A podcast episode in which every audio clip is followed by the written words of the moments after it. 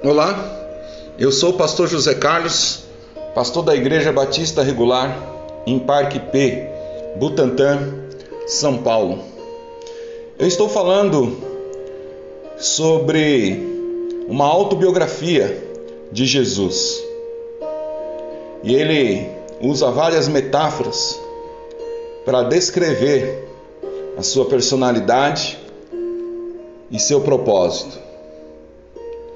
E nenhuma dessas metáforas é sem propósito. Todas elas têm uma razão e uma relação profunda com a história da humanidade, descrito no Velho Testamento. Então, quando ele disse, se auto-intitulando, que era a luz do mundo, encontramos uma relação muito forte com a primeira criação, do primeiro dia onde Deus disse: haja luz e houve luz. E ao falar sobre o pão da vida, veio na mente dos homens, e o próprio Cristo trouxe à memória o maná no deserto com Moisés. Eu quero falar desta feita sobre outra descrição de Jesus sobre si mesmo. Eu tenho chamado esta série de uma autobiografia de Cristo. Então, uma outra característica pessoal de Jesus.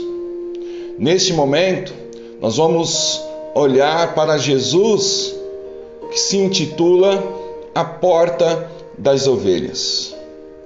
Então, eu peço para que você já foque naquilo que Cristo quer revelar para você nessa nesse áudio nesse momento e deixe Deus falar ao seu coração. Deixe o Espírito do Senhor agir na sua vida poderosamente para a glória do nome dele. E se você tiver uma Bíblia agora, abra sua Bíblia lá em João 10, 7 a 10. João 10, 7 a 10. O texto diz assim: Tomou, pois, Jesus a dizer-lhes: Em verdade, em verdade vos digo que eu sou a porta das ovelhas. Todos quantos vieram antes de mim são ladrões e salteadores, mas as ovelhas não as não os ouviram. Eu sou a porta.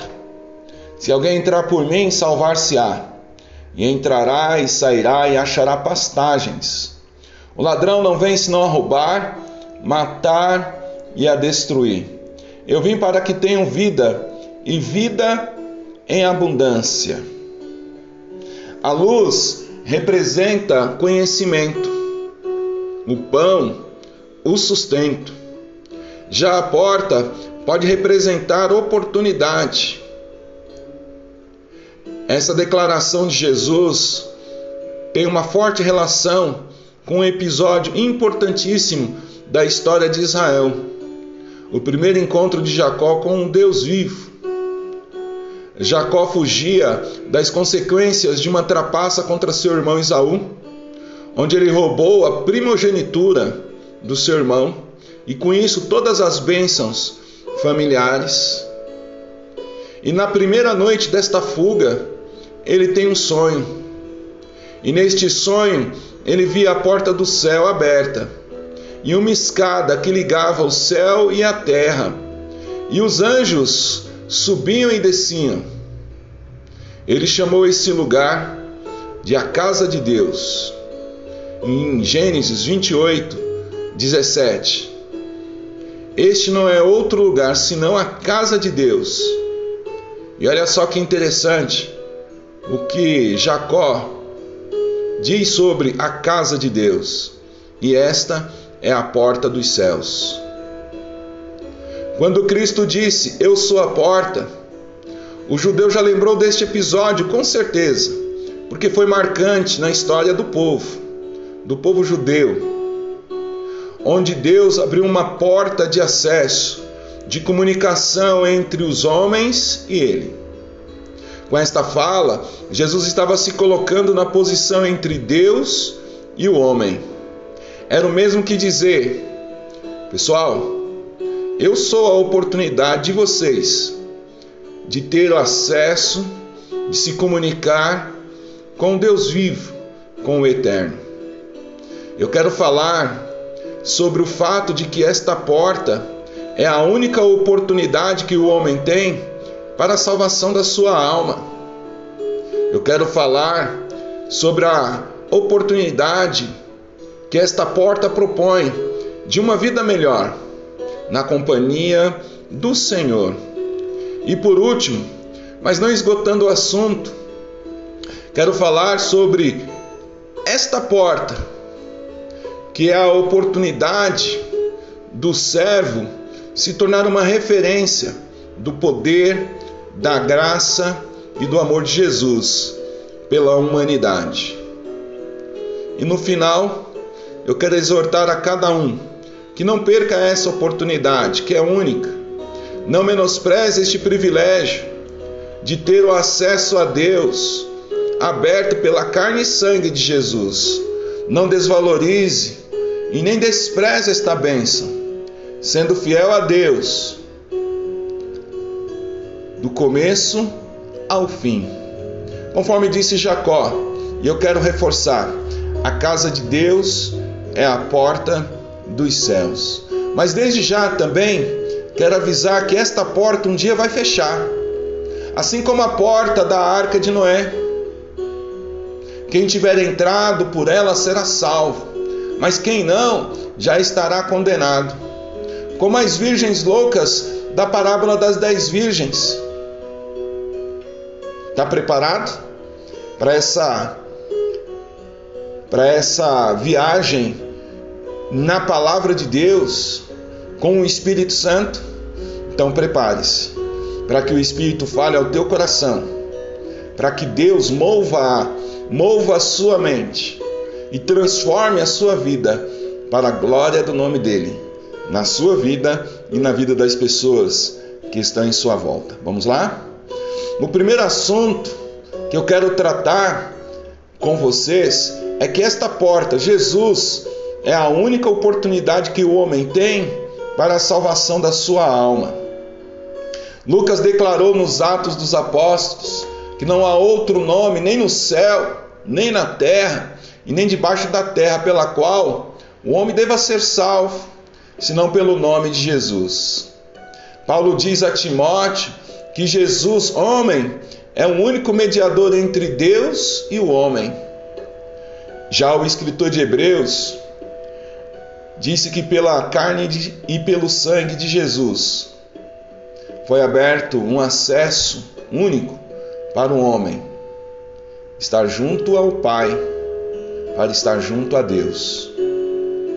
Essas expressões já são suficientes para entendermos. Existem outras, muitas outras, mas já são suficientes para entendermos que Jesus é a única oportunidade que o homem tem para a salvação da sua vida. E tem mais para sacramentar. Quem sacrificou sua vida pelo homem, pela humanidade, foi Jesus, para que houvesse esta oportunidade.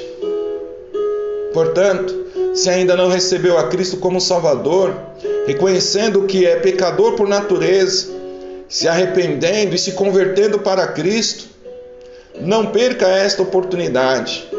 Faça já, porque Cristo é a única chance que você tem para a salvação da sua vida. Meu segundo tópico, meu segundo assunto, pensando que esta porta está aberta, é que esta porta aberta é a oportunidade que o homem tem de viver uma vida melhor na companhia de Jesus. É sabido de todos que aquele que está em Cristo, nova criatura é. As coisas velhas já passaram, já são passadas.